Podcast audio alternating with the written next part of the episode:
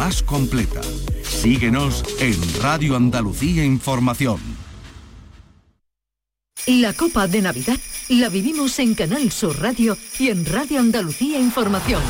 Este miércoles llega la segunda ronda de la Copa del Rey de Fútbol. Síguenos. Te la contamos desde el Torremolinos, Sevilla. Desde las ocho y media de la tarde en la gran jugada de Canal Sur Radio con Jesús Márquez y toda la redacción de deportes. Canal Sur Radio. La Navidad de Andalucía. Van a escuchar la redifusión del programa La Mirada Desatada. Con Manuel Mateo Pérez.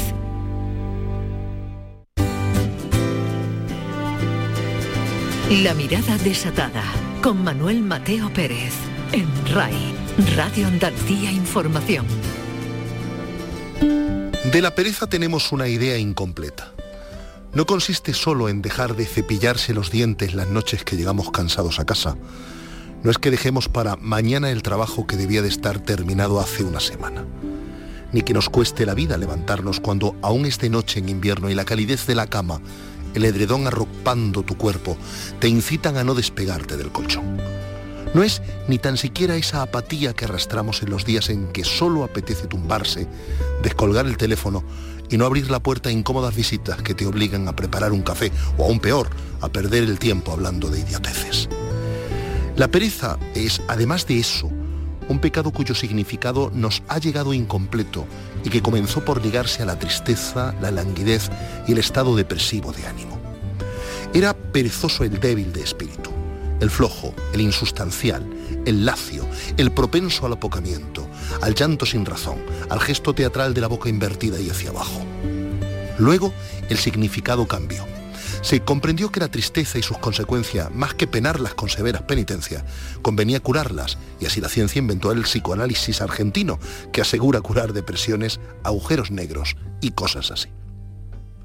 Con el tiempo, la Iglesia se dio cuenta de que el triste, el lánguido, el flojo de espíritu, bastante tenía con lo suyo como para encima endosarle la homilía de un pecado que en realidad ha tenido siempre muy difuminada la esquina de su significado. La pereza cuenta con prestigio y muchos seguidores entre los acólitos a las faltas capitales. Algunos, los más cansados, no lo consideran siquiera un pecado, sino una debilidad perdonable, por lo que tiene de ordinaria, de doméstica y de generalizada. Ha habido memorables gandules a lo largo de la historia a los que no tacharíamos de pecadores, del mismo modo que exculpamos a aquellos gulímicos de mejillas rosadas y barriga blanda, capaces de zamparse el rancho de un regimiento de ejército sin pestañear. Una vez a un escritor mexicano que tan solo había publicado un libro de apenas 100 paginitas y un conjunto de cuentitos, un periodista le preguntó en una entrevista para la radio, dígame, ¿y para cuándo su nuevo libro? A lo que el escritor, con la mirada gacha, los ojos entornados y apenas un leve movimiento de dedos, contestó con su desgana habitual.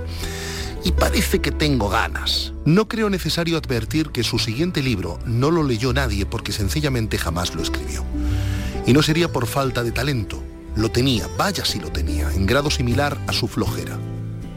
Algo parecido le ocurrió a ese otro pintor de mirada profunda, tan dotado para las artes, persona de inspiración y agudeza para el dibujo, que en toda su vida apenas sumó una docena de lienzos de mediano formato, unos cinco o seis cuadernos y un par de carpetitas de lámina tenía, a pesar de su confesada gandulería, una cierta fama entre un círculo de intelectuales de la ciudad que un día se empeñaron en montarle una exposición.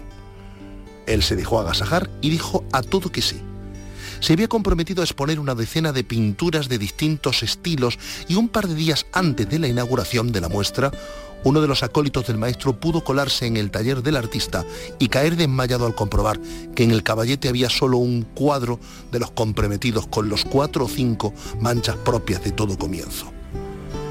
El acólito le pidió explicaciones y el artista muy digno le soltó. A los maestros no les, se les presiona. Ya no participo. Es por esto que decíamos que el vago pone más trabajo en explicar su incumplimiento que en realizar su trabajo, lo que bien mirado le concede un punto de ternura a su falta, una exculpación a su calidad de irresponsable. A mí me gustaría creer eso ahora que son las 9 de la noche y el teléfono del periódico y de la radio echa chispas porque aún está la crónica sin mandar. Déjenme pensar qué excusa ponerles porque seguro que se las encuentro. Pereza, por cierto, es todo lo contrario a nuestro programa de hoy. Recibimos al poeta y periodista Carlos Aganzo, que ha escrito para la exquisita editorial Tinta Blanca el libro titulado Las ciudades de Machado, un recorrido por la memoria, por la vida, por la obra del autor sevillano, de Soledades o de Campos de Castilla. Y tendremos música de Caroline King, Chet Baker, José James o Nora Jones. La mirada desatada con Manuel Mateo Pérez en RAI, Radio Andalucía Información.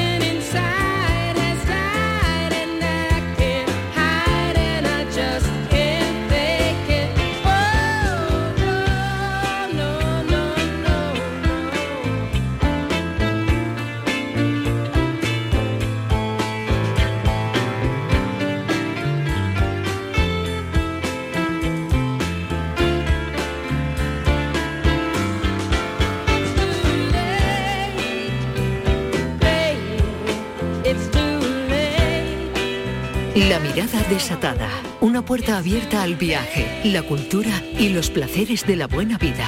Con Manuel Mateo Pérez. Carlos Aganzo, periodista y poeta, ha escrito para el exquisito sello editorial Tinta Blanca el libro Las ciudades de Machado. Carlos Aganzo es un especialista en la poesía de don Antonio, sevillano, bueno en el buen sentido de la palabra, comprometido con un país que acabó por no reconocer.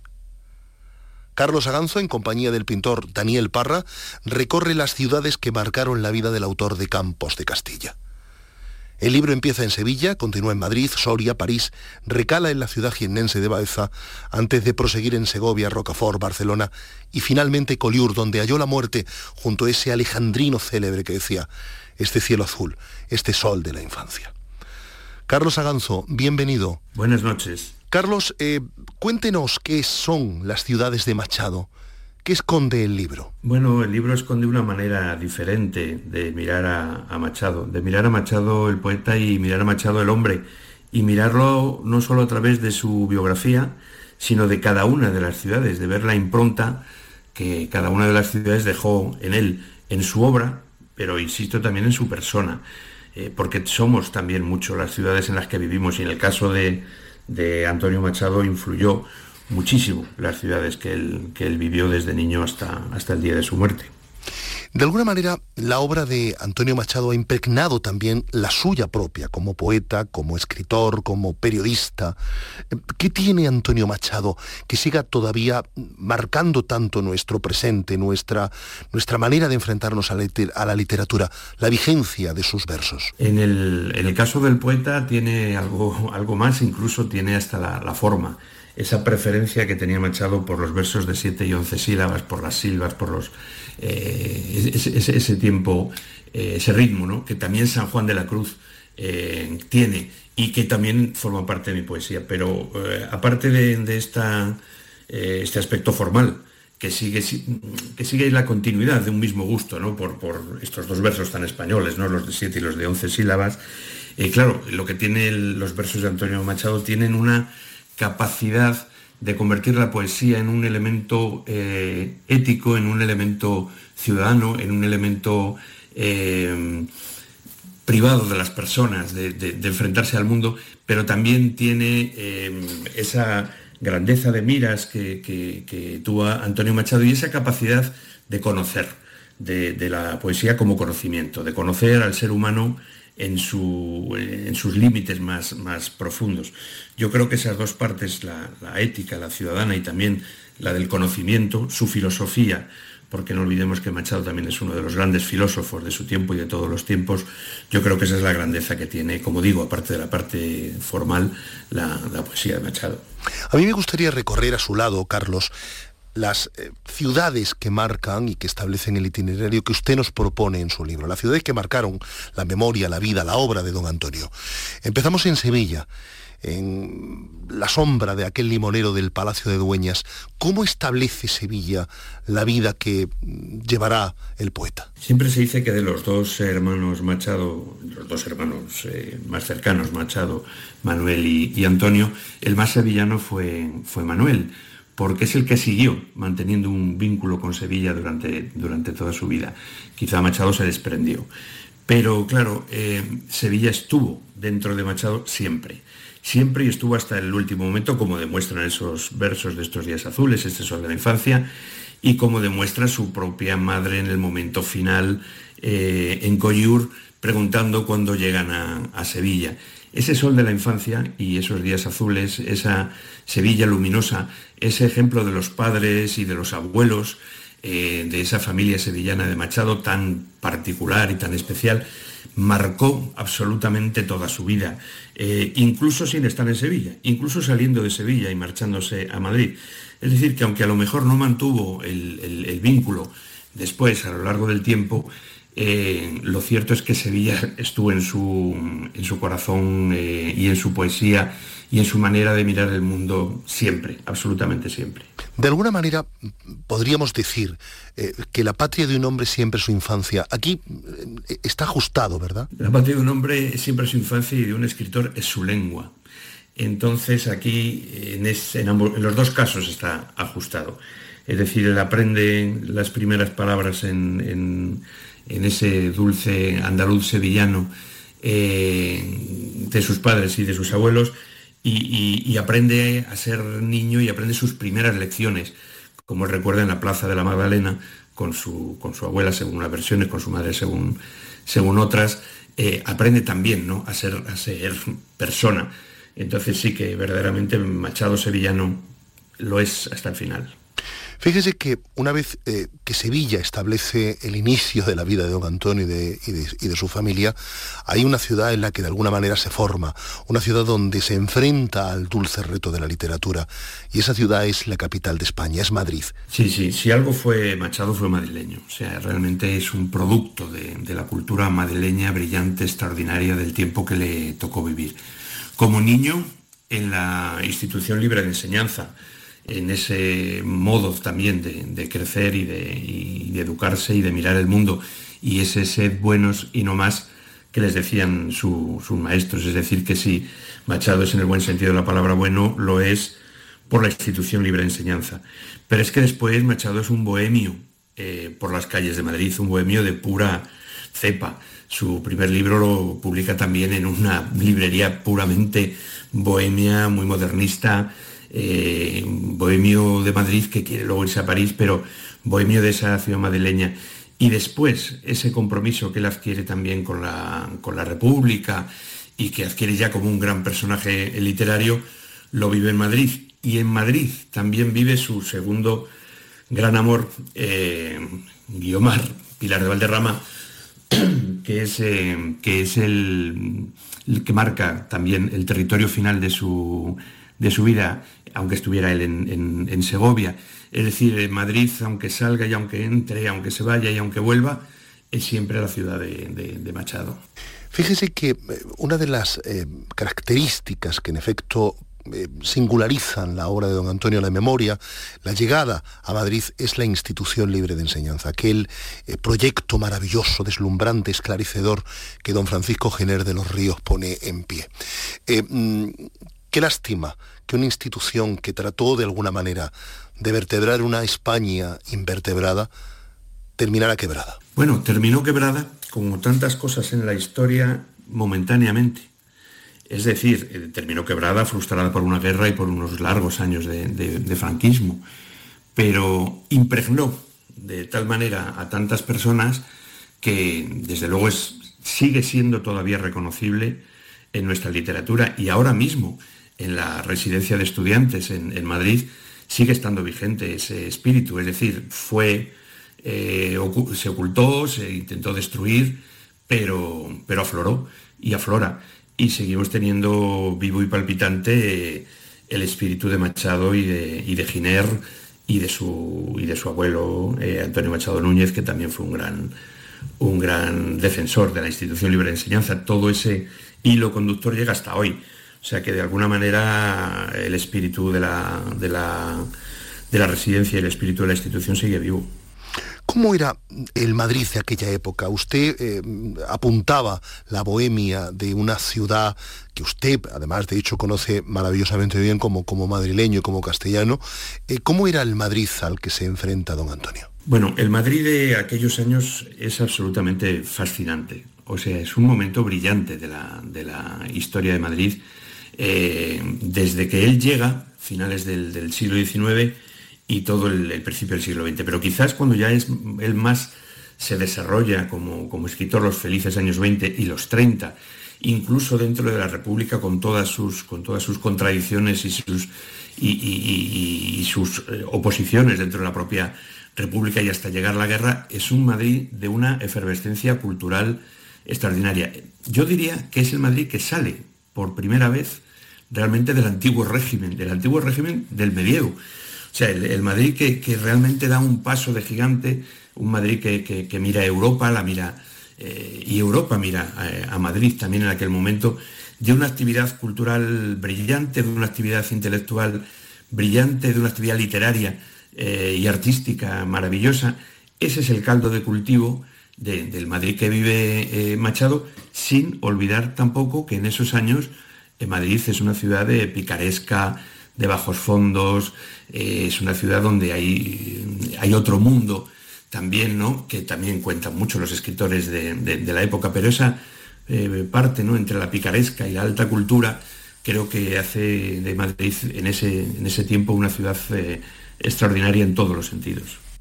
A mí, eh, Carlos Aranzo, hay una, hay una ciudad de la ruta machadiana que me fascina y es Soria.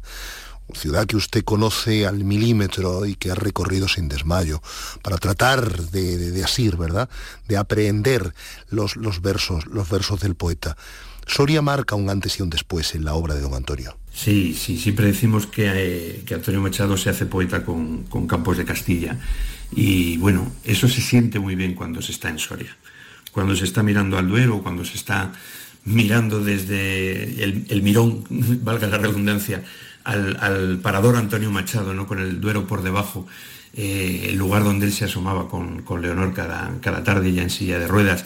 Eh, ese Machado que se hace poeta, que se hace casi, casi diría hombre, eh, con, su, con su primer amor tan, tan, tan, tan fulgurante, que luego resulta tan mal, pero que le hace enfrentarse a lo más hermoso de la vida, también a lo más terrible de la vida y ese campo de Castilla que entra en su corazón, que lo penetra y que lo convierte además en un símbolo ya eh, para siempre de la generación del 98. Ahí es donde el 98 empieza a sentir esa Castilla y los versos de Machado pues son el símbolo de los símbolos de, un momento también extraordinario de, de nuestra literatura. Como digo siempre, marca literariamente a Antonio Machado, pero personalmente no puede, no marcarle más. Eh, dice que los momentos más felices de su vida los vivió allí, también los más tremendos, los más horribles de, su vida. Por lo tanto, Soria sin Machado, Machado sin Soria, son dos unidades de destino que hoy se entienden perfectamente, ¿no? No, no, están unidas. Fíjese que eh, en Soria es donde don Antonio se enamora de una niña, de Leonor Izquierdo, tenía 15 años aquello la sociedad soriana lo encaja muy mal. Hacen mofas, hacen chanzas eh, de, esa relación. Y sin embargo, don Antonio fue, en esos fugaces momentos de su vida, eh, podíamos decir especialmente feliz. Sin duda, lo fue, feliz y fueron felices los dos, eh, según, parece, a pesar de todo lo que ocurrió, incluidas la manifestación o el scratch que diríamos hoy, o los insultos que les profirieron después de la boda algo absolutamente terrible, no solo todos los días, cuando iban a mí se le llamaban hereje y masón, como dicen sus, en, sus, en sus poemas, pero yo creo que ese hallazgo del amor en un hombre que todo lo que había escrito anteriormente habla permanentemente del fracaso amoroso, del no encontrar el amor y buscarlo denodadamente, o sea, buscarlo con toda eh, su alma de, poeta, encontrarlo por primera vez para él es una felicidad eh, extraordinaria. Su poesía brilla extraordinariamente también en esos, en esos momentos. Yo creo que el encuentro con Leonor es, como digo, el que le hace a Machado hombre en el, todo el sentido de la en todo el sentido de la palabra, en el de aceptar plenamente el mundo, integrarse plenamente en él a través de esa pequeña hada, esa pequeña eh, magia que es, que es su Leonor, que, que dura tan, tan poco tiempo, por desgracia.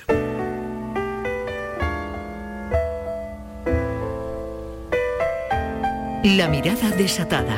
Un espacio semanal de radio dedicado a caminantes y almas necesitadas de la cultura que sana y la música que calma.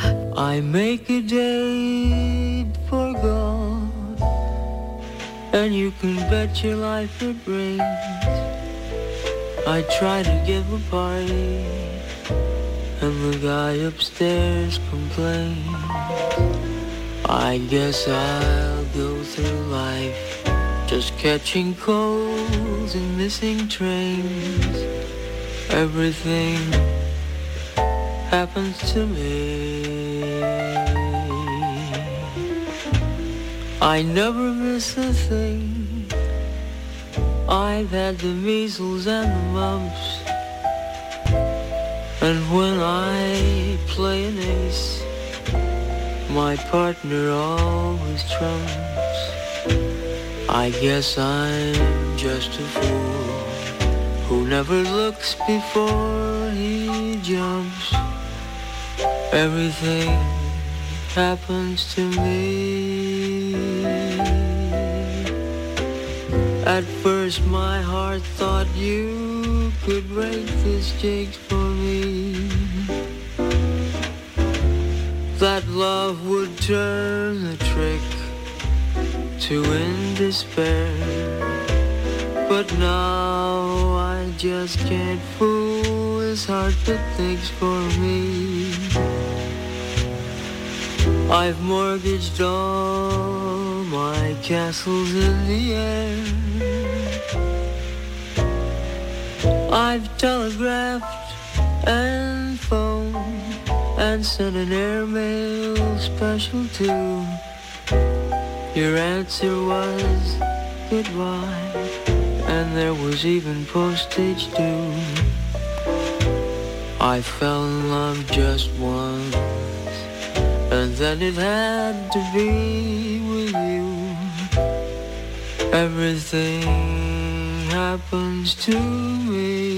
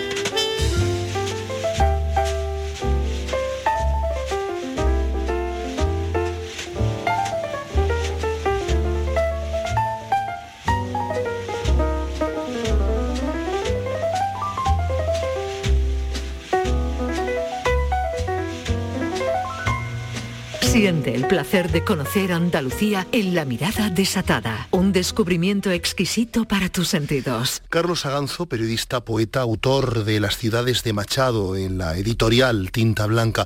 Hablábamos de Soria y hablábamos de esa epifanía que recoge eh, su estancia en aquella ciudad castellana que es Campos de Castilla. Ese libro ha marcado a toda una generación de literatos. Campos de Castilla, los grises alcores y las cárdenas roquedas por donde traza el Duero su curva de ballesta, eh, marcan su generación, la del 98, convierten también a Machado en poeta indiscutible e indiscutido para toda la generación del 27, pasan toda la, eh, la, posguerra y el franquismo con Antonio Machado convertido en un símbolo también de la, de la poesía española y llegan hasta el momento actual también con, ese libro, Campo de Castilla, es que si decimos, bien es cierto que ni Soledades Galerías, ni, ni después la costumbre que ella tuvo de publicar sus libros como, ni nuevas canciones, de publicarlos solo como poesías, pues eh, tiene la fuerza de ese título. Pero siempre que nos referimos a Machado, decimos el, autor de Campos de Castilla.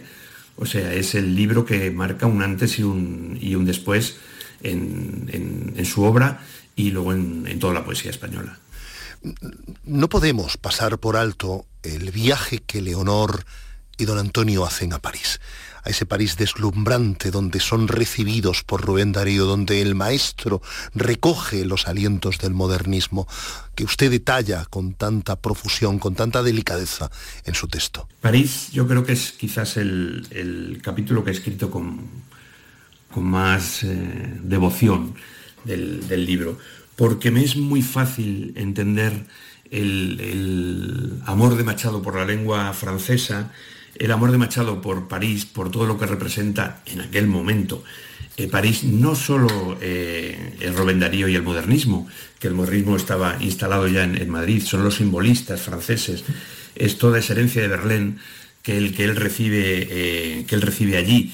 Mm, también hay otro Machado, otros Machados, porque la obra de Manuel Machado sería imposible analizarla sin, sin París, pero esa, esa vía entre Madrid, París, eh, París, Madrid, ¿no? Como, como ciudades, grandes ciudades bohemias, grandes ciudades de cultura, entre la lengua española y la francesa, Machado la vivió con devoción, con un inmenso dolor, hay que decir otra vez, de nuevo, porque él llegó a odiar a Francia, a los franceses y a todo lo relacionado con Francia por, la muerte de, Leonor, pero también creo que en su espíritu cívico en ese Machado que después tiene esa respuesta ética a, la guerra y a, la República, pues me parece que, está muy marcado también por París. No hay que olvidar que cuando él estuvo allí eh, estaban en pleno caso Dreyfus, que es un caso eh, en el que París marca también, eh, marca estilo con respecto a la libertad, a la igualdad, a la fraternidad, a ese espíritu europeo por el que hoy, y en estos momentos que estamos viviendo ahora mismo, ¿no? En, el mundo por el que clamamos y que necesitamos todos, ¿no? Ese, ese espíritu Machado lo vive, lo recibe y lo tiene también dentro de su corazón y de su cabeza entre sus, entre sus grandes tesoros. La muerte de Leonor Izquierdo, la muerte de su esposa en Soria, desangra al poeta por dentro. Eh, el viaje a París es en efecto la ensoñación de, lo que pudo ser y no fue, desgraciadamente. Eh, Leonor es enterrada en el cementerio del Espino, muy cerca del Olmo Seco, y don Antonio se plantea huir, al menos de, la distancia del dolor, de la pesadumbre, de la tristeza, a la ciudad jiennense de Baeza. Volvemos a Andalucía, pero es una Andalucía muy diferente a la de su nacimiento, a la Andalucía de Sevilla. Es una Andalucía castellana, casi podríamos decir, y así lo dice él también en algunas ocasiones. A mí me gusta mucho imaginar a Machado en, en Baeza. Creo además que hay que reivindicar a Baeza como una ciudad esencial también en Machado. Es donde él se saca la carrera y es donde verdaderamente se convierte en el gran intelectual que después sería. Todo eso sucede en Baeza, en contacto con Madrid permanentemente, pero sucede en Baeza. Eh, a él le da la muerte de Leonor una tristeza profunda, le da un dolor profundísimo, momentos de los más amargos de su vida, pero también le, le da la decisión y el coraje de convertirse, no es que nunca deja de ser poeta, pero además de ser poeta se convierte en pensador, se convierte en filósofo, se convierte en reclamo intelectual para todos los intelectuales de su tiempo. Empieza a colaborar con Ortega. Bueno, realmente es un momento extraordinario en esa ciudad que tiene además esa mm, manera de ser por su altura, por su... Otra vez volvemos a San Juan de la Cruz, puede estar mirando a, a Úbeda, eh, tiene esa Andalucía un poco castellana. Y ese nacimiento del río que a lo mejor le podría haber llevado no hasta, hasta, su Sevilla, hasta su Sevilla natal. Pero la impronta, la impronta de Baeza es eh, importantísima en, Machado para formarle como, también una vez más, como paisaje, como ciudad y, también a él como, como el gran intelectual que después fue. Baeza, uno imagina los versos de don Antonio, los lee sin desmayo paseando por las ciudades empedradas, por las calles empedradas de esta bellísima, maravillosa ciudad patrimonio mundial que tenemos en, que tenemos en Jaén, que es Baeza, y en efecto cobran significado, sentido todos los adjetivos que él escribe, en una ciudad donde está la umbría, la soledad, donde está el recogimiento, pero Baeza también fue una ciudad que en cartas a don Miguel de Unamuno de alguna manera aquello que don Antonio no quiso. Sí, eh, esta es la, no la contradicción, yo no diría que sea una contradicción, es la honestidad de Machado. No puede amar a Soria y ocultar que le están llamando hereje y masón cuando va a misa con Leonor, ni puede eh, amar a Baeza sin ocultar el casino provinciano y eh, sin ocultar esa única librería donde, como él dice, venden postales pornográficas. No se puede, no sería coherente si, él no lo, lo dijera, eh, pero verdaderamente el tiempo que él pasa allí eh, le es absolutamente sustancial. Por lo tanto, son las dos cosas, o sea, realmente no creo yo que, Machado fuera hombre de, ocultar ni de, ni de decir lo que él pensaba, porque él, por eso siempre fue un madrileño y, quiso ser un parisino, porque buscaba esa gran cultura. Y claro, vivir en Baeza, que era más pequeñita y más, cerrada, por supuesto, que, le, afectaba. Pero es importante también la parte andaluza de, de Baeza, cómo le penetra de nuevo. Yo escribo en este libro y digo y sostengo también que con sus nuevas canciones eh, vuelve, que Madrid no las, no las no tiene nada que ver con las, luego con las canciones a Guiomar, eh, vuelve el Machado eh, hijo de su padre, del, folclorista también Manuel Machado Álvarez, de, de, Demófilo, vuelve el Machado de la dicción popular, eh, que es tan, también tan, tan extraordinario. Y eso tiene un, eso se produce, el nacimiento de las nuevas canciones se produce también en, en, Baeza. El contacto con esa lengua suya, materna, eso es algo también muy hermoso que no, que no podemos olvidar, yo creo. Baeza es una quizás de las grandes eh, desconocidas o no ponderadas eh, estaciones de la vida de, Machado, yo creo que tiene un, lugar eh, absolutamente fundamental en su existencia. La mirada desatada en RAI, Radio Andalucía Información. Don't go changing to try and please me. You never let me down before. Mm-hmm. Don't imagine you're too familiar, and I don't see you take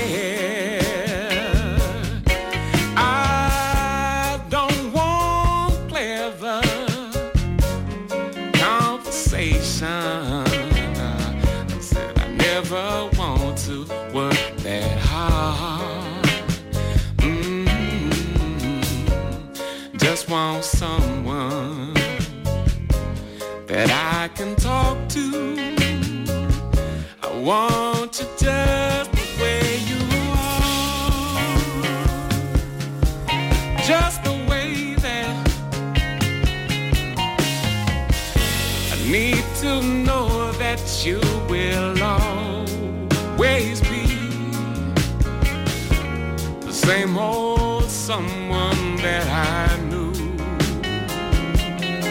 Oh, what will it take till you believe in me the way?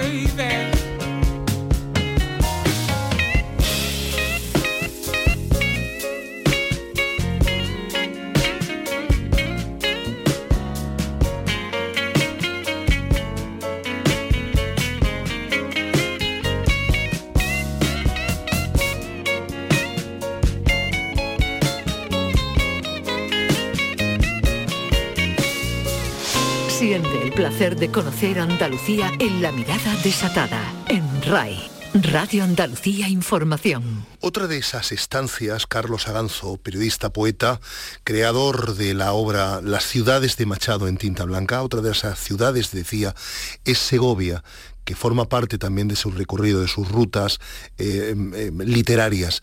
Eh, Segovia mm, establece también un antes y un después en la, vida y en la obra del poeta, del, autor de Campos de Castilla, donde de alguna manera trata por todos los medios de desatarse de esa tristeza, pero donde vive uno de los fríos más terribles que vivirá a lo largo de su vida. Vive la habitación del frío, que es... Eh, donde vivía, que decía que, habría, los días de más crudo invierno, habría las ventanas de par en par para que entrara el calor de la calle. Qué frío no haría dentro de, la casa. Efectivamente vive en unas condiciones que es, muy hermoso, quizás para mí es el monumento machadiano más hermoso que hay, su pensión de, Soria, de, Segovia. Quien lo haya visitado la casa de, Antonio Machado, la pensión, en la Cuesta de los Desamparados en, Segovia, mm, es consciente de cómo vivió eh, allí. Pero vivió frío, pero cálido. Cálido en la amistad de las tertulias de los, de los segovianos, eh, cálido en el encuentro del año 28 con, con Guiomar, que transformó de nuevo su, vida y su existencia con Pilar de, de Valderrama eh, cálido en su propio eh, trabajo como intelectual y como republicano. Él es el que pone la, bandera, en el, la bandera en el, ayuntamiento de, Segovia, pero crea esa universidad popular con, esa coherencia eh, tremenda de su, de su, trabajo y de su manera de, mirar España y de, mirar el mundo. Es decir, que sí, que las condiciones de la fría Soria, de la fría Castilla, eh, fueron realmente las de un poeta pobre, de un profesor pobre en su, en su caso pobre o, que, prefería invertir su dinero en coger el tren todos los jueves y bajarse a Madrid a ver a su familia, vivió en esas, en esas condiciones un poco eh, precarias, ¿no? Eh, por lo menos vistas desde el punto de vista de lo que entendemos por el confort hoy, pero sin embargo Segovia es una de las etapas también más brillantes de su, de su vida y de su carrera. La vida de don Antonio Machado es la crónica de un desaliento, porque la mm, República termina con el golpe de Estado eh, de Franco y la necesidad, la obligación de, marchar al exilio, primero en Rocafort, posteriormente en Barcelona y finalmente en Collioure. ¿Aquellos fueron los años más terribles de su memoria? Sí, ahí hay otro, hay otro Machado. En el momento en que él sale de la calle General Arrando, en el segundo intento que hace, porque el primero no, lo aceptó León Felipe y Rafael Alberti, para que se marche, en el momento que coge esa caravana camino de, camino de Valencia, que luego sería Rocafort, eh, ahí ya tenemos a otro, otro Antonio Machado. Es el Antonio Machado de la guerra, es el Antonio Machado final. Eh, ya eh, no solo el dolor, las circunstancias, todo lo que le sucede a partir de entonces mm, es quizá una etapa final de su vida que se va arrastrando ¿no? hasta, hasta, hasta el final, que transforma también eh, su manera de, escribir y su, propia manera también de comportarse en, la vida, que rompe todos sus sueños, sin ninguna duda, y ahí encontramos otro Antonio Machado que curiosamente muchas veces es el que más ha trascendido al convertirse en un, santo laico, como digo yo muchas veces, eh, parece que el Machado solo ha sido el Machado de la defensa de la República, el Machado de la guerra, el Machado del exilio, el Machado de Coyur, y muchas veces hasta esta etapa tan tremenda parece ensombrecer toda otra, la otra etapa anterior ¿no? de, Machado, pero claro, tiene tanta fuerza y es tan dramática y es tan trágica ese último peregrinar de, don Antonio por la vida que realmente eh, es entendible, ¿no? Que, la impronta de estos días, que no son días azules, sino que son días más bien oscuros o nublados, pues se imponga muchas veces sobre la, la otra visión del otro Machado que está en toda la luminosidad de sus, todas sus otras ciudades. El triste peregrinar en Rocafort, en Barcelona, antes de, su, de, cruzar la frontera por Port eh, donde muere muy poco tiempo después Walter Benjamin, o donde se suicida Walter Benjamin, eh, marcan eh, la certeza del poeta de que la guerra está perdida. Pero fíjese, él dice a una carta, en una carta a uno de sus amigos, que de alguna manera siente la, la seguridad de que mm, la razón la llevan ellos, aquellos que habían pontificado una España distinta a la que desgraciadamente no se esperaba. Yo siempre tengo un dicho em, que, la, que es que la historia siempre la escriben los vencidos, nunca jamás los vencedores. Eh, y, si vamos recordando todas las guerras y todos los vencidos, al final la historia siempre se reescribe, porque al final los vencedores resultan siendo vencidos por la propia historia, por los propios hechos. Esa mm, noción que él tiene eh, al final de sus días, de que han perdido la guerra, pero no sabe si han ganado, si realmente la han ganado. En otro, en otro sentido, se ha demostrado, pasado el, pasado el tiempo, ¿no? Pasado el tiempo, Machado se ha convertido en ese gran eh, hito. Eh, la República permanece como un hito cultural, un hito existencial también en, la historia, marcado ahí también, ¿no? En, el tiempo. Y, pero eso, claro, mm, eso sucede mucho tiempo después. Mucho tiempo después de que él sufra y vea esa derrota y sufre en sus carnes esa derrota de sus, de sus sueños. Mm, él no vio la derrota todavía posterior, es decir, el, quitarle del cuerpo de profesores, eh, prohibir sus libros, prohibir todo homenaje durante largos años, durante el franquismo, no, lo vivió. Tampoco vivió su renacer con su rehabilitación, con todas las calles y plazas de, España dedicadas a Antonio Machado, con, con sus textos en todos los, libros de los colegios y los institutos. Pero en ese momento él ve, lo que ve es una derrota, pero aún en esa derrota tiene fe en, que terminará siendo por otros caminos, que él ya no verá una victoria.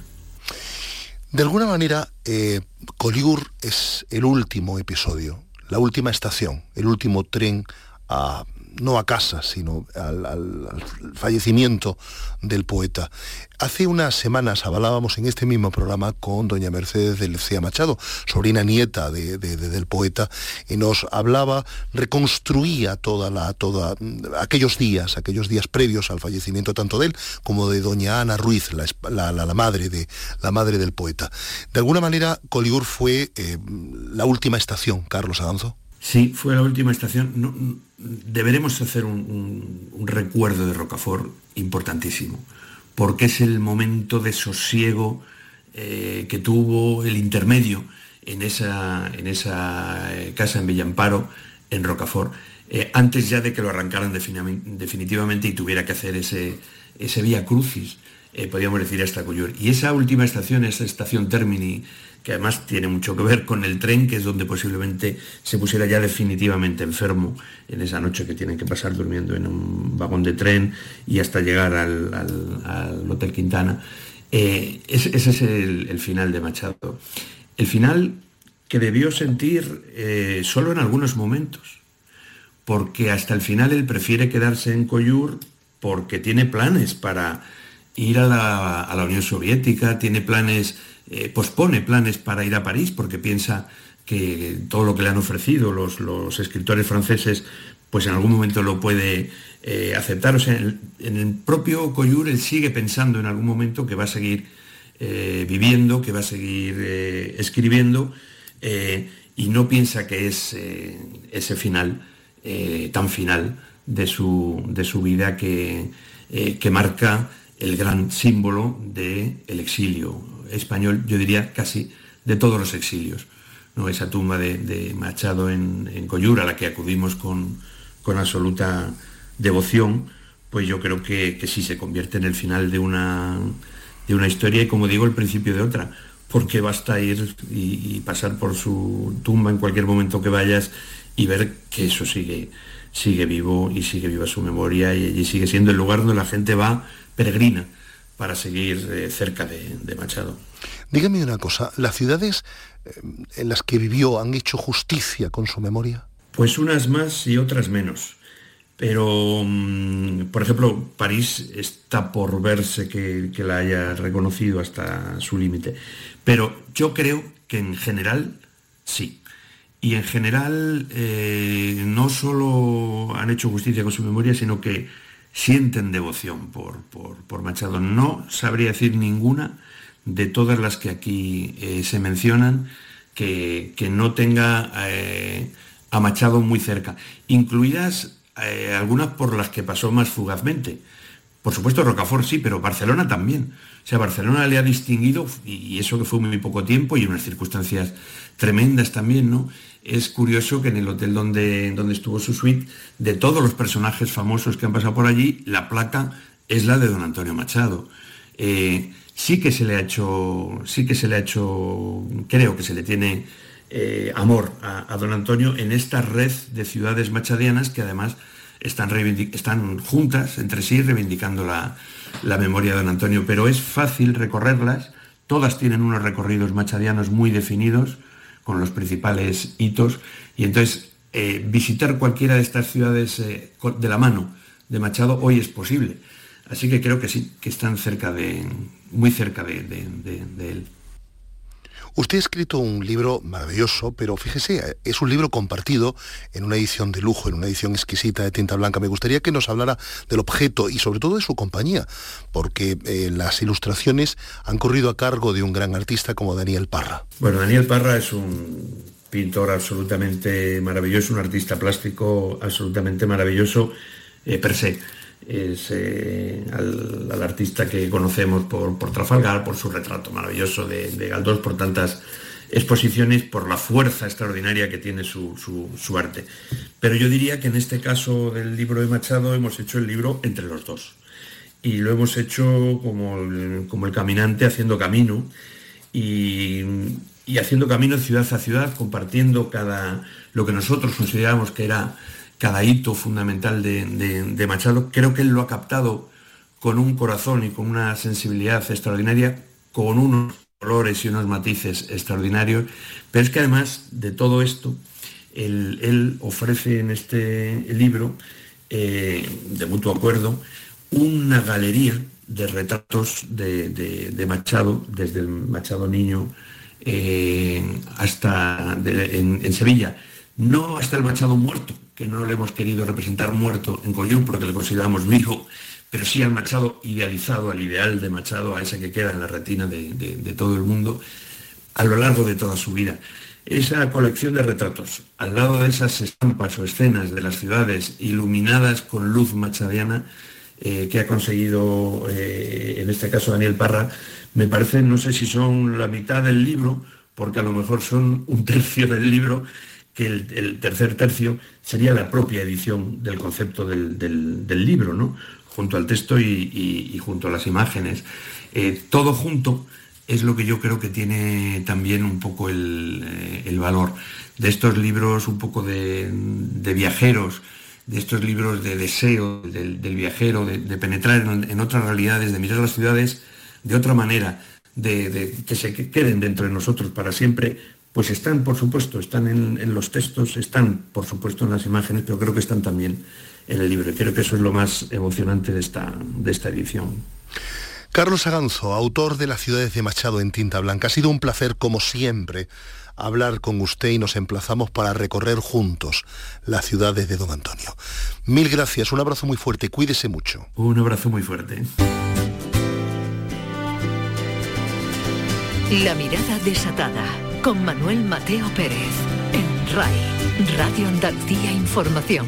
El niño que veía pasar veleros y vapores por la embocadura sevillana del Guadalquivir, el alumno aplicado de la institución libre de enseñanza que entró en la primera juventud deslumbrado por los brillos modernistas de la bohemia madrileña, el aprendiz de Parisien, soñador de nuevos horizontes de luz al lado de su hermano mayor el recién estrenado profesor de francés que descubrió en Soria lo esencial castellano al tiempo que se enamoraba perdidamente de una niña. El hombre que caminaba misterioso y silencioso, barruntando la tragedia por las orillas del Sena. El viudo reconcentrado y el estudiante tardío que se iba convirtiendo en Baeza en una de las figuras literarias de su tiempo el jacobino abanderado de la República en Segovia, con la mitad de su corazón en los éxitos teatrales de Madrid y la otra mitad en su nuevo amor platónico encendido. El evacuado a la fuerza de Madrid, señalado por el destino, el refugiado en Rocafort, investido en ejemplo internacional del dolor literario de la guerra incivil española. El símbolo de la última resistencia por las calles bombardeadas de Barcelona, el mito del exilio bajo el cielo marino de Collioure Así fue sucediéndose don Antonio Machado en su ciudad de golpe a golpe, verso a verso. El caminante que hizo camino al andar por una vida plena de emociones, de dolores, de sucesos, de experiencia. Como con tanta sensibilidad escribe Carlos Aganzo, el libro Las ciudades de Machado, publicado en tinta blanca, es una incitación a volver a la poesía de uno de nuestros artistas y autores favoritos. Nos encanta regresar a él de un modo recurrente. Esto ha sido todo por hoy. Saludos de Manuel Mateo Pérez, que escribe y presenta, y de Eduardo Cruz, al frente de los mandos técnicos. Volvemos en siete días. Sean, entre tanto, moderadamente felices. La mirada desatada. Un espacio semanal de radio dedicado a caminantes y almas necesitadas de la cultura que sana y la música que calma. Con Manuel Mateo Pérez, en RAI, Radio Andalucía Información. said to her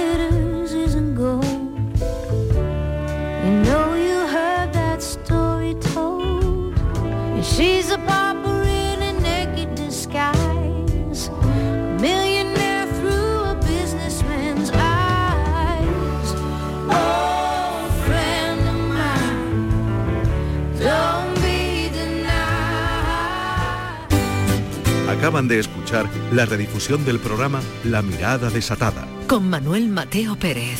un espacio que se emite todos los domingos a las 11 de la noche en Radio Andalucía Información.